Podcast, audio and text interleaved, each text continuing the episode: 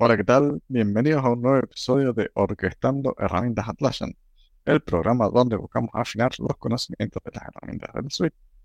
Porque como siempre decimos, los instrumentos pueden ser los mismos, pero cada empresa tiene su propia orquesta.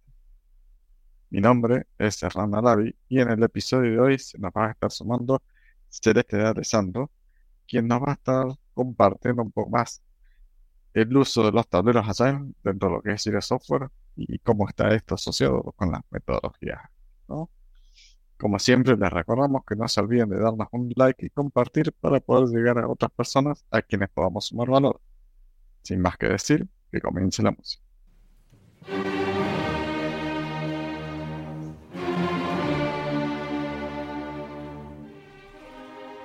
Hola Celeste, ¿cómo estás? Bienvenido a Orquestando Herramientas Atlassian. Eh, finalmente te tocó, ¿no? En algún momento me iba a tocar y me tocó hoy. Y acá estamos. Vamos a ver cómo sale.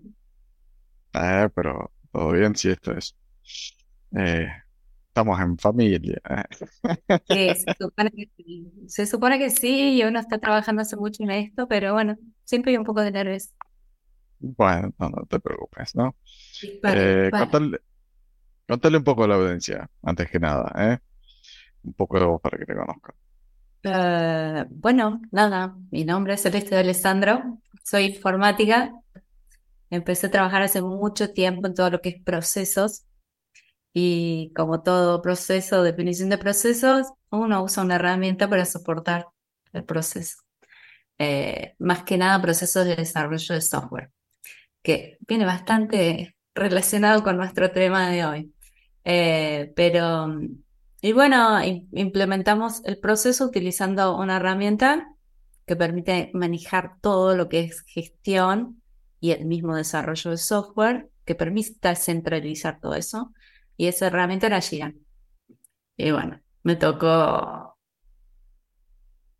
ponerla a punto, administrarla, gestionarla, enseñarle a todos eh, y adaptarme a cada uno de los negocios, porque no era solo desarrollo de software, el, aire, el área de IT, el área de administración, lo que sea.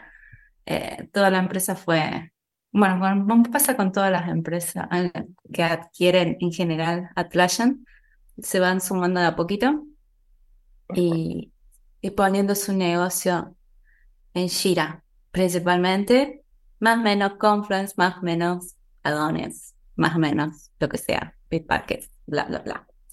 Así que bueno, me tocó eso, poner a punto, definir para una empresa y después salimos con clientes y empecé a trabajar con clientes y, y nada, acá estoy. Hace mucho tiempo, pueden ser 10 años, eh, trabajando con las herramientas Atlassian. Y cuando salí me tocó también certificar, así que hice el baile de las certificaciones, varias de ellas.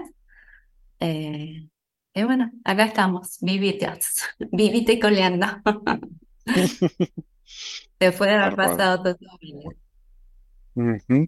Sí, sí, de, la- de los miembros antiguos, por así decirlo, ¿no? Para, sí, si estamos con los 10 años de experiencia y demás. Un montón, un. De montón. lo- lo- eh, ¿cómo es? El, el legacy, digamos, ¿eh? Administrador legacy, digamos. La versión legacy que usaba server y cosas así, ¿no? Con Pero eso bueno, empezamos. de igual, Bueno, más allá de si, sí, si legacy o no, ¿eh? Para ir yendo un poco más al tema. Vamos a estar hablando hoy particularmente de esto que hablabas de Agile y demás. Eh, algo que no habíamos tocado específicamente en el podcast como tal, ¿m? O, pues no, o no tan en detalle, por así decirlo, que es lo que son los tableros de Agile, ¿no? Todo lo que es módulo de Jira Software como tal. Contanos en pocas palabras, ¿eh? ¿Cuántos tableros tenemos? ¿Para qué son? Y, y, eh, eduquemos al, a la población. Como Sí, quien por lo dice. general, por lo general uno, uno ah, relaciona todo lo que es Jira Software con el desarrollo de software, pero es incorrecto hacerlo porque Jira Software lo que te da es la posibilidad de implementar dos metodologías que son ampliamente usadas por muchas partes de una organización, y muchas empresas de muchos tipos, que una es Scrum y otra es Kanban. La más típica para mí es Kanban. Cualquiera, incluso vos en tu casa podés tener un listado de tareas que esté por hacer y las vas moviendo a otro estado. Un tablero Kanban. No sé si lo conocen o no, pero un listado de cosas por hacer en forma de tarjeta y de ahí las agarras y las pasas a distintos estadios hasta que llega al final. Eso lo puede hacer cualquier persona en su ámbito privado, en una empresa, en un área de lo que sea. ¿eh? Es un pedido que entra y que sale. Entonces, a mí me encanta el tablero Kanban porque no hay absol me gusta la metodología Kanban porque no hay absolutamente ninguna persona que haya emprendido algo que no haya hecho algo así. Es decir, tengo que hacer esto y lo va tachando, transicionando, lo que sea. Entonces, eh, no nos encasillemos de qué software es para software. Los tableros Agile sirven para cualquiera. Y es una muy buena forma de empezar cuando incluso uno está medio verde en metodologías, básico, un Kanban. Entonces, cuando te pones un poco más exquisito y sos un poco, y tenés un poquito más de estabilidad en los requerimientos o claridad en lo que tenés que hacer, y también tenés un poquito más de control porque vos sabes que durante un tiempo no te van a molestar. Entonces decís, tengo este tiempo para hacer esto. Ahí te puedes poner un poco más exquisito o más picante y decir, vamos a hacer Scrum. ¿Mm? Ahora, yo dije Scrum, Kanban y Scrum, pero podemos empezar al revés. ¿eh? Yo puedo tener un desarrollo de software, un proyecto de desarrollo de software tirárselo por la cabeza a mi equipo y decir, empecemos a hacer esto, organizar un backlog. Voy a asumir que todos sabemos lo que es un backlog. Y si no, voy a tener que ver algunos episodios. un backlog es una bolsa de cosas por hacer. Esa bolsa de cosas por hacer puede estar muy clara o muy imprecisa.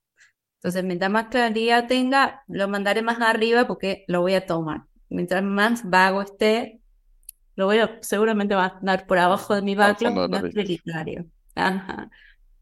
Y después, dos mangos aparte, me juntaré con el cliente a refinar ese backlog. Pero son, ya es parte de un paso adicional de todo lo que es Agile. Entonces, yo tengo, ya me perdí lo que iba a decir. ¿Ves que si me pongo claras? bueno, entonces, puedo empezar, puedo empezar, puedo empezar un proyecto de desarrollo de software empezar a desarrollarlo, desplegar ciertas mejoras que nuestro cliente empieza a testear e incluso en algún momento decir, bueno, ya desplegué mi producto, entonces el mantenimiento de esto lo voy a hacer con Kanban. Y sigo mi, con mi equipo Scrum desarrollando y ya tengo un Kanban team fixiando o haciendo pequeños desarrollos. ¿Qué es lo que suele pasar en desarrollo de software? desplegas la versión, ya se empieza a usar, bla, bla, bla, tu equipo sigue trabajando en el producto y tenés otro tablerito Kanban, otro mini equipo Kanban o equipo Kanban, ¿qué va a hacer? Eh, atajar cualquier error que tenga eso que acabas de desplegar y fixándola rápido porque tu cliente quiere, está ahí que pela. E incluso en otras cosas. Perdón. De hecho, ahí quería aprovechar de hacer la aclaración porque eso me ha pasado mucho. Claramente, allá el, a ver, si de software te permite tanto lo que es Kanban como, como Scrum, como tableros. ¿eh? Y en muchos casos me pasa como que el usuario cree que el proyecto es o Kanban o es Scrum. Como que no puede existir la, la fusión de ambos o ambos en paralelo, porque eso es eh, aunque siempre es, eh, es recurrente con el cliente. Yo ya puedo tener el mismo proyecto, los dos tableros, para tener este proceso que vos describís en eh, cierta cantidad de tickets, bajo cierto criterio, van al tablero Kanban, otra X cantidad de tickets van al tablero Scrum. Y todo está en el mismo proyecto. Sí, sí, sí. Digamos, podemos tener muchos tableros para, para muchas cosas. Yo hablé del backlog y refinamiento del backlog. ¿Qué se suele hacer? Para refinar el backlog, podés tener un analista con un tablero Kanban trabajando con el cliente en la puesta a punto de eso.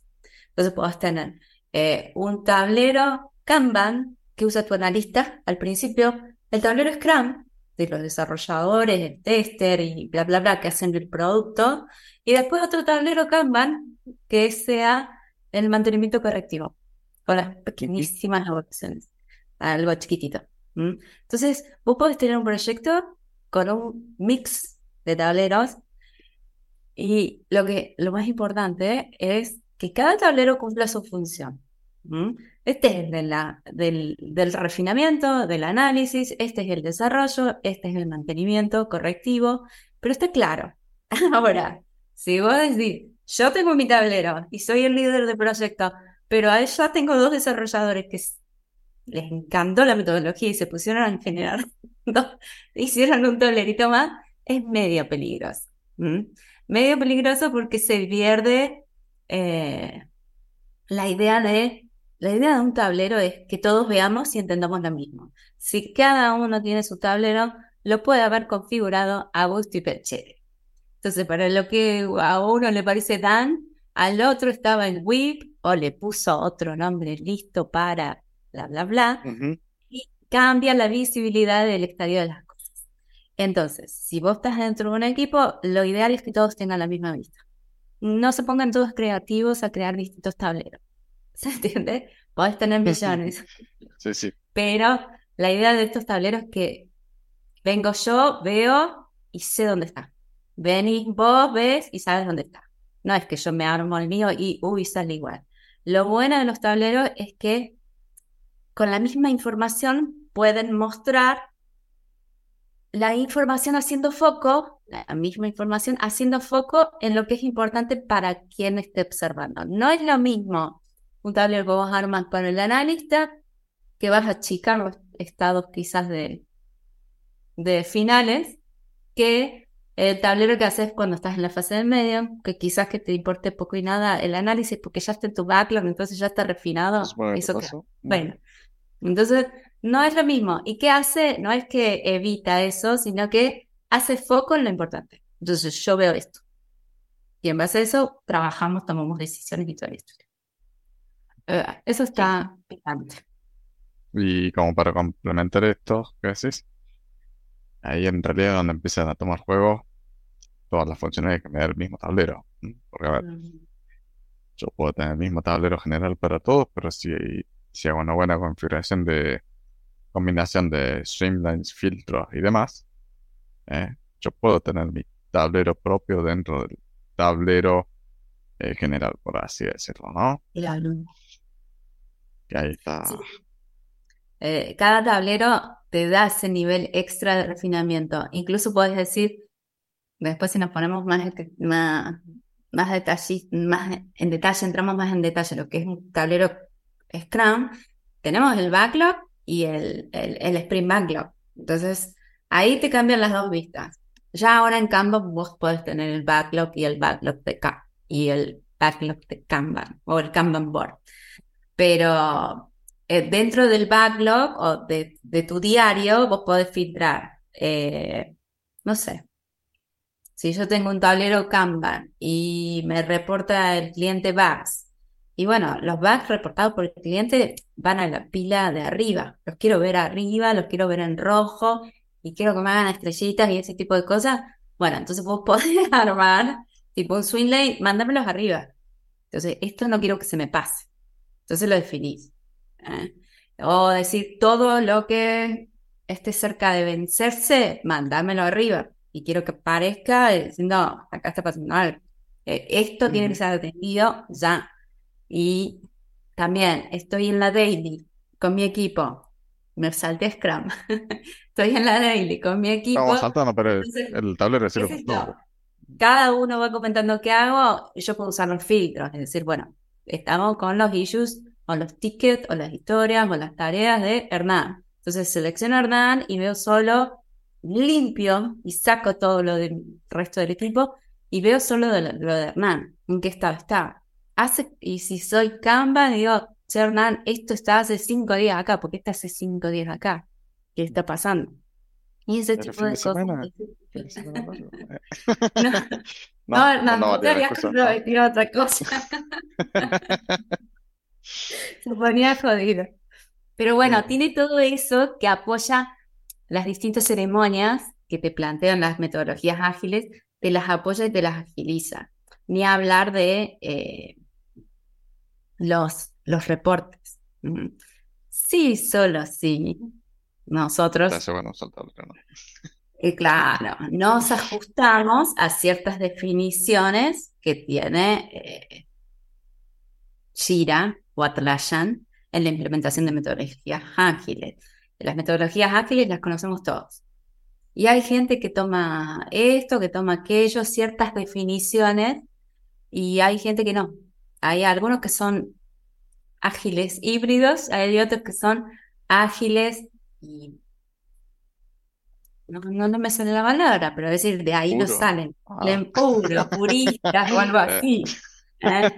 Entonces, eh, hay ciertas cositas con las que uno tiene que ser prolijo si quieren que la reportería de, de- que nos dan Giran en cuanto a metodologías ágiles eh, sea certera. ¿eh? Entonces, la velocidad, los cambios de estado, eh, todo ese tipo de cosas, el cierre de sprint, el start del sprint.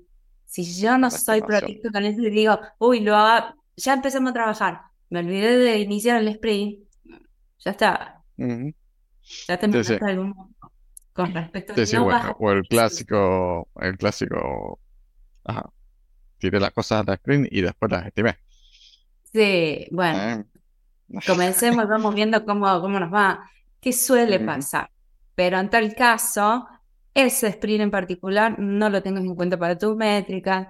Ese sprint en particular, usate una planilla Excel. No está, ah, tenía que aparecer el Excel en algún momento, yo sabía, yo sabía. Usate una planilla Excel para complementar porque la información no va a ser real. Y cuando no es real, tu cliente no entiende, eh, tu equipo se puede desmotivar porque en realidad no lo empezamos más tarde, porque duró más, porque pasó esto. aquello. Entonces, no, no es menor cuando trabajamos con gente de que los indicadores te hablen bien. O ser, cual. con service. sí, sí. Así que, Y, bueno, Sí, bueno, tenemos para hacer rules. eh. Y si tuviéramos que decir, si bien nos estuvimos mencionando un poco, a ver, que están, tenemos los streamlines, tenemos los filtros, y además como que eh, claramente hay que hacer una buena combinación de todos ellos para sacarle provecho. Y al mismo tiempo, eh, me ha pasado como que se duplica la información, por así decirlo. El hecho de, eh, el clásico de decir, bueno, a ver, eh, usemos colores para marcar las prioridades o un swingline para marcar eh, la prioridad. Cuando el, el- el mismo ticket, ¿eh? en la misma tablero, en la misma tarjeta, ya tengo esa información. sí, sí, por ah, eso. como que lo muestro y lo remuestro, pero Sí, yo los son- lane, yo los swim lane los uso como para decir, esto, si no lo atendemos, eh, explota o es súper importante para nosotros. El swim lane no tendría que ser parte de mi vista permanente, para mí, ¿se entiende? Entonces, el swim lane debería saltar cuando dice, esto es taquetrina o es severidad invalidante, o me lo acaba de marcar el cliente, o se vence en dos días y todavía no lo atendimos. Yo uso los Swimline para ese tipo de cosas. No lo uso para el día a día. Si quieres ver y te interesa saber algo con prioridades, usaste un filtro o usar los filtros dinámicos o, o otra cosa. Yo los Swimline, yo, que no soy super Scrum Master, pero también, en realidad, eh, el uso que he visto que les han dado Scrum Master picantes tampoco es para un día a día. No sé tu experiencia o, o no, pero en general es para decir esto es importante, tiene que estar acá arriba, chicos, eh, atendámoslo. Y no debería pasar siempre, porque no tendrías que tener a tu equipo Sí, permanentemente sí está lleno de sueños, "Eh, pero sí. un poco de paz. Capaz que en un Kanban sí, que en un Kanban sí, pero en un Scrum eh, uno espera que que sea todo más tranquilo, más estable y el flujo lo, lo decide lo que dijimos que íbamos a hacer al principio, ese tipo de cosas. Pero bueno, es el mundo ideal, ¿no? Y sí, y bueno, eso es lo que tiene eh, la misma flexibilidad, justamente. Para uno es el, un streamline, para el otro es un filtro, para el otro un código de colores. Eh, el cual no funciona muy bien con algunos de nuestros miembros el tema del código de colores. ¿Eh? Este, por Raúl, que no, nos olvidamos de que, que cuenta con el rojo. Pero bueno, hay que tenerlo en cuenta. Es una pavada. Sí, hay que tener en cuenta un montón de cosas, pero la, idea es que este esté definido, esté definido y tu, para tu equipo esté claro. Entonces yo veo las columnas, tengo cinco columnas y tal, unas, cada una de esas columnas me dice algo. Y me da la misma información y yo asumo lo mismo que el que está al lado mío. Entonces, ¿podemos filtrar? Sí, podemos usar filtr eh, o carriles o como los quieran llamar, por supuesto. ¿Podemos estimar con puntos de historia? Sí. ¿Podemos estimar con horas? También. Lo que a vos te guste. ¿Podemos estimar las historias con puntos de historia y las tareas en, en Scrum con horas? Sí, es sanísimo. es sanísimo. No rompes no rompes la, la, el espíritu de Scrum, y dejas tus historias con punto de historia, con algo más, más abstracto que las horas, pero sí le pones nombre y apellido a esas tareas pequeñas, y cuando digo nombre y apellido es ponerle tiempo que vos esperabas que se haga. Eh, podés loguear esfuerzos, sí, podés loguearlo y después hacer esto versus aquello. Entonces, Puedes hacer muchísimo uso, puedes tener un equipo menos maduro o acompaña tu madurez. Cuando uno se va poniendo más, ah, bueno, ya estimamos con punto de historia, ya tenemos las horas estimadas. Bueno, veamos qué tan buenos somos, cuánto tiempo me está llevando. Chicos, empecemos a lograr el esfuerzo.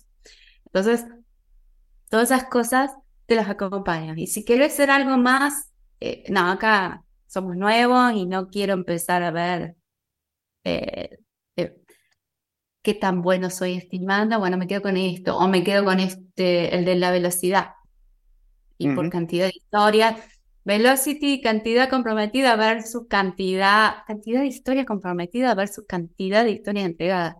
Que si vos sos medio picante, decís, no tiene nada que ver, no me estás dando mucha información. O podés decir que sí, porque tus historias tienen tamaños similares. Todo, todo depende, ¿no? Todo puede. Sí, sí.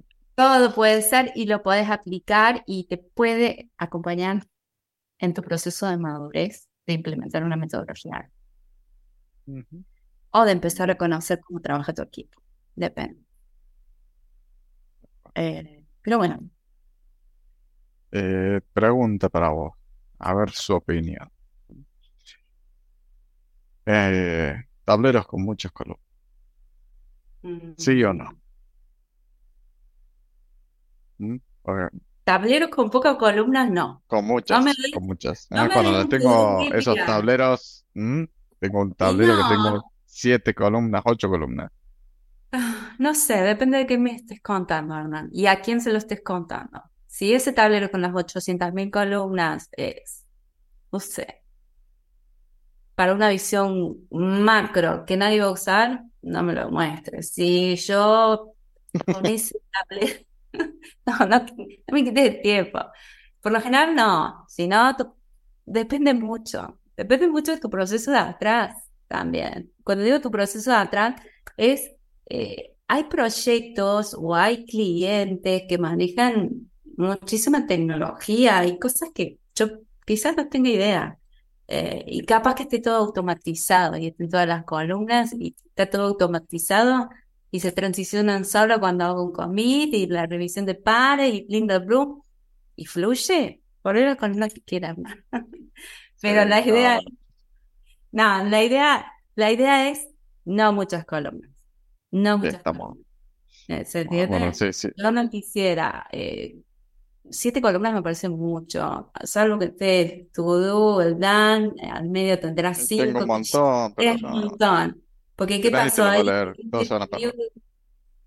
y requiere muchas transiciones. No sé si el equipo hace todas esas transiciones, salvo que tengas automatizaciones o ese tipo de cosas, pero tenés que tener algo muy picante por detrás.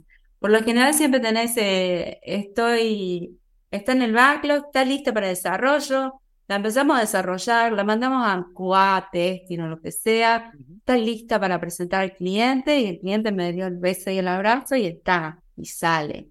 No te dije más de siete estados ni por casualidad.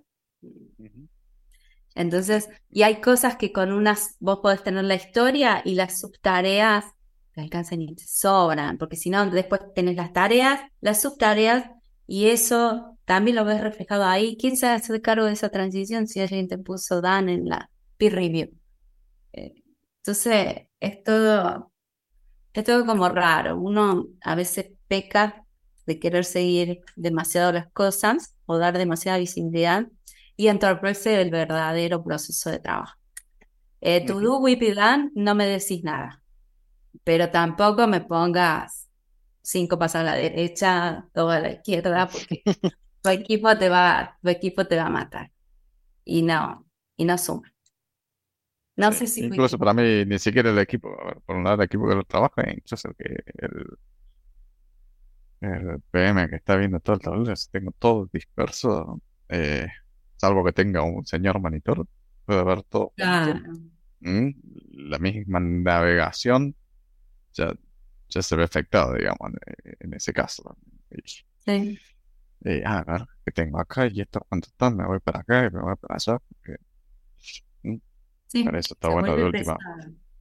Agrupar estados dentro del mismo columna en todo caso. Si tú proceso requiere eh, varios estados, bueno, tal vez lo podés ir mapeando más, más de una columna total. Más de uno de espera puede caer en, la misma columna. Eh, ¿Dónde admitiría un poquito más de columnas en un tablero Kanban? Pero porque el flujo es continuo, entonces yo, yo en un tablero Kanban no debería navegar nada. Yo lo veo y ya está.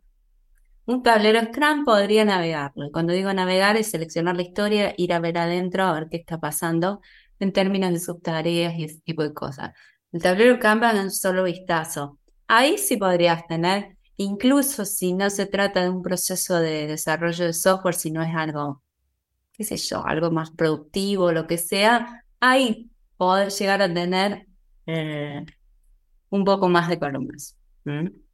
Y sería aceptado y principalmente porque cualquiera lo puede ver y entiende el proceso. Si acompaña el proceso está bien.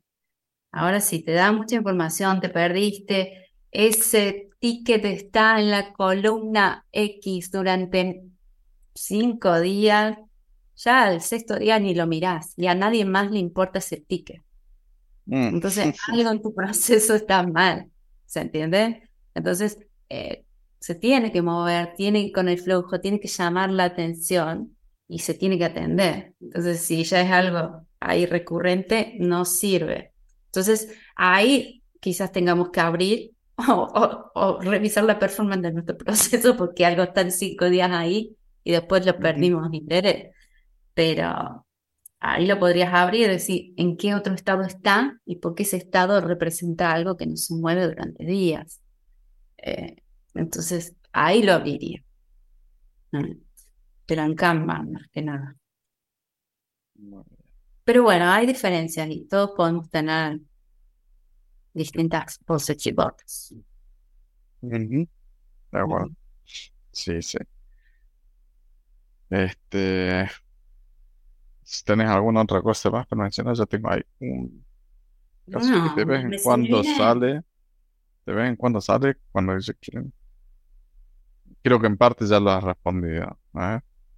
Pero el escenario, porque si te lo permite más, cuando yo quiero tener un, un tablero agile para todos mis proyectos, para ver toda la información. Bueno, lo puedes hacer. Sí, no, no, no cabe duda que lo puedes hacer. No está en discusión. No, no estamos discutiendo, pero como que... Mi opinión es adelante, si te sirve. Entiendo que será a nivel de épicas o de otras cosas. Claro, que a veces te quieren ver todo. Algo más grande. Y si quieres ver todo, bueno, espero que tengas un monitor súper grande. o, uses una roadmap. Quizás te necesites otra tool más arriba.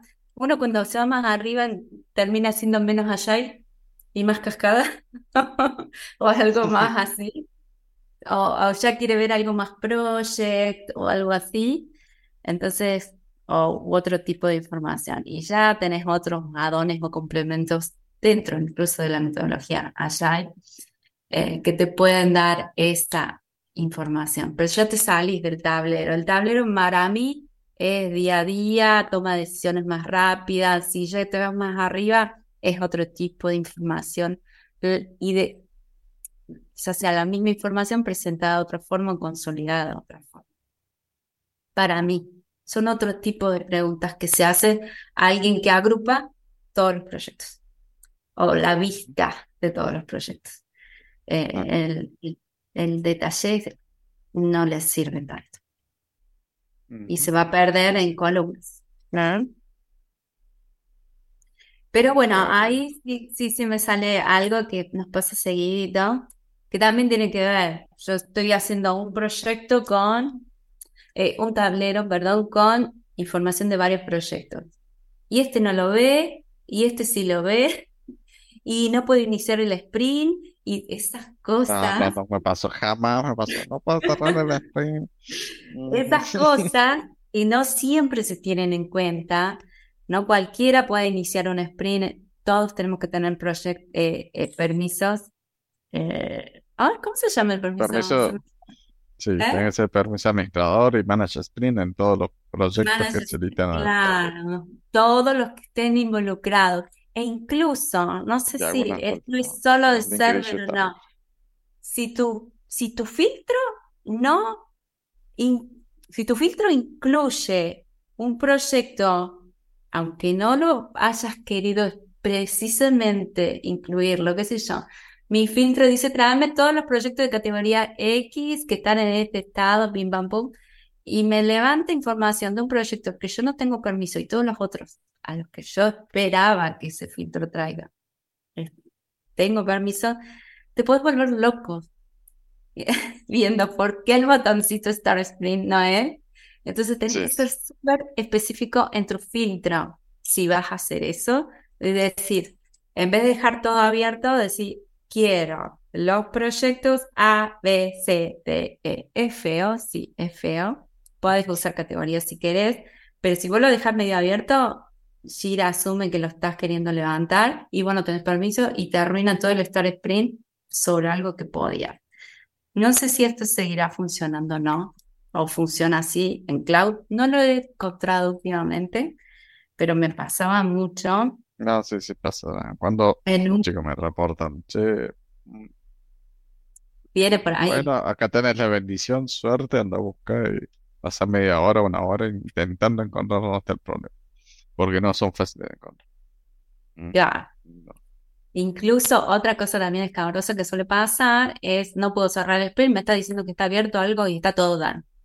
O está todo done, cerrado en ah. estado final. Y bueno, lo tenés bien macheado. En la columna de final no tenés todos los estados y vos lo ves al ticket y dice cerrado, pero ese estado no lo tenés manchado 100% donde debe ir.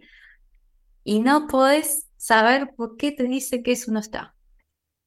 Eh, y te podés romper la cabeza. Eh, bueno, ya no se la rompe tanto porque va directamente a los bifes y sabe dónde. Ya renegó tanto, pero sí. Pero tu cliente seguramente está que trina, porque está seguro y lo ve, que está, que está cerrado, que eso está bien y no es así. Después viene y te dice, no, pásamelo en Excel y lo manejo en Excel. Ya está, todo mal. Y después, me dicen a mí, ¿por qué, no, ¿por qué uso Excel? Y porque sí, porque muchas cosas terminan en Excel. Uno tiene que estar preparado para todo. Así que, pero bueno, qué sé yo. Está bueno. Sirve. Tal cual. No sé si te tenés alguna cosita más para sumar y demás, sino yo creo que hemos cubierto bastante bien todo bueno, espero que suceda. Eh, eh, vos me compartiste acerca de las nuevas funcionalidades que han surgido. Yo no estaba súper al tanto, pero son muy picantes. El hecho de que puedas editar inline y toquetear el ticket desde el mismo backlog está, está, a mí me gusta. Y, y después no sé si todos los proyectos lo tienen o solo algunos. La posibilidad de ver en los tableros Scrum eh, viste que Insight te da como visibilidad, como un mini resumen.